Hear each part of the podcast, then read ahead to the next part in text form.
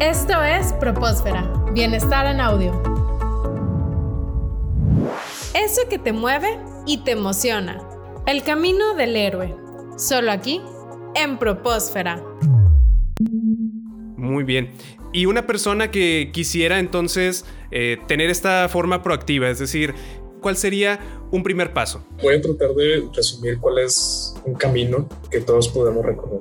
Y para este camino lo voy a tomar el, propósito de vida como una necesidad humana, en el sentido de que desde pequeños estamos buscando propósito. Y, así es como más o menos podemos delinearlo. Cuando somos pequeños, nuestros intereses o esta curiosidad de la que hablábamos hace un momento, obviamente la curiosidad es pariente ¿no? del interés. Entonces, en la medida en que yo soy curioso en el mundo, me interesan cosas que suceden en el mundo, experimento. Y a través de esa experimentación, en la niñez temprana, voy generando conexiones con otras personas y voy desarrollando una identidad. Es a través de estas experiencias como me doy cuenta de que hay muchas cosas en el mundo que son súper interesantes y lo más importante de esta etapa es tener la posibilidad de experimentar lo más posible.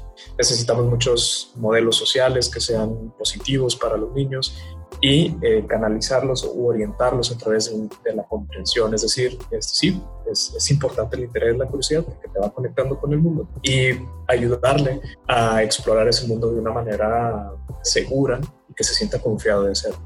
A medida en que el niño va creciendo, va a llegar a la adolescencia y eh, uno de los puntos más importantes de la adolescencia en la cuestión del propósito es que el adolescente debe ser capaz de establecer y buscar metas. Por eso una de las herramientas más importantes en la adolescencia es la capacidad de priorizar o de discernir cuáles son las metas importantes para mí, o sea, de acuerdo a mi sistema de, valores, a mis creencias, porque eso me va a ayudar a establecer metas que sean significativas en mi vida. De alguna manera, en la adolescencia generamos la capacidad de ligar esos intereses que tuve en la niñez temprana con las metas que son importantes para mí.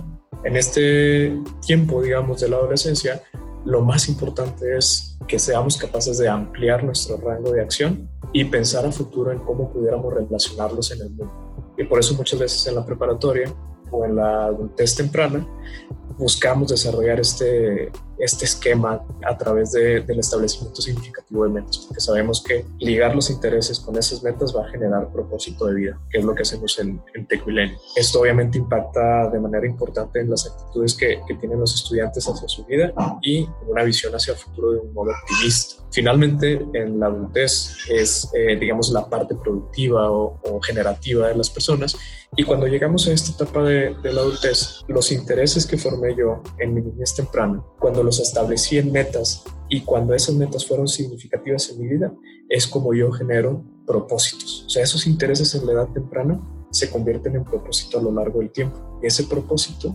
es lo que genera significado en mi vida. ¿Qué podemos hacer en la adultez? Obviamente, una de las principales estrategias es pensar en cómo mi trabajo, digamos, me ayuda a mí a, contribuir a la sociedad. Hay una teoría donde nos habla de, que hay unos círculos concéntricos sobre cómo es el significado en el trabajo. A lo mejor aquí vamos a entrar en un tema un poquito más amplio, pero estos círculos concéntricos hablan sobre eh, si el trabajo es importante dentro de la organización, si el trabajo es importante para la persona y si el trabajo es importante para la comunidad digámoslo de esa manera, o sea, desde lo más específico que es propiamente la actividad hasta lo más extenso que es cómo esa actividad impacta hacia afuera. Entonces, ser conscientes de que hacemos cosas en nuestro trabajo que no solamente son importantes por el trabajo como tal, sino que genera un beneficio afuera, que hay una contribución hacia la comunidad, es como las personas son capaces de construir significado en el trabajo.